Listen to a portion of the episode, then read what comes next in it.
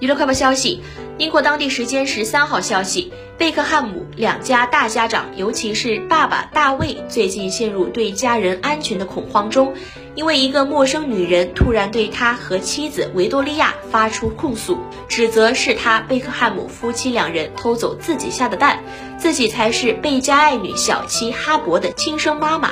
大卫贝克汉姆遇到了一个女女性跟踪狂沙伦贝尔。他认为前英格兰国脚偷走了自己的卵子，而贝克汉姆夫人维多利亚四个孩子中最小的女儿哈勃其实是他沙伦的亲生女儿。正因为是一个受害者，沙伦理直气壮地向贝克汉姆夫妇宣战，甚至两度出现在小西的学校，要见见自己的亲生骨肉。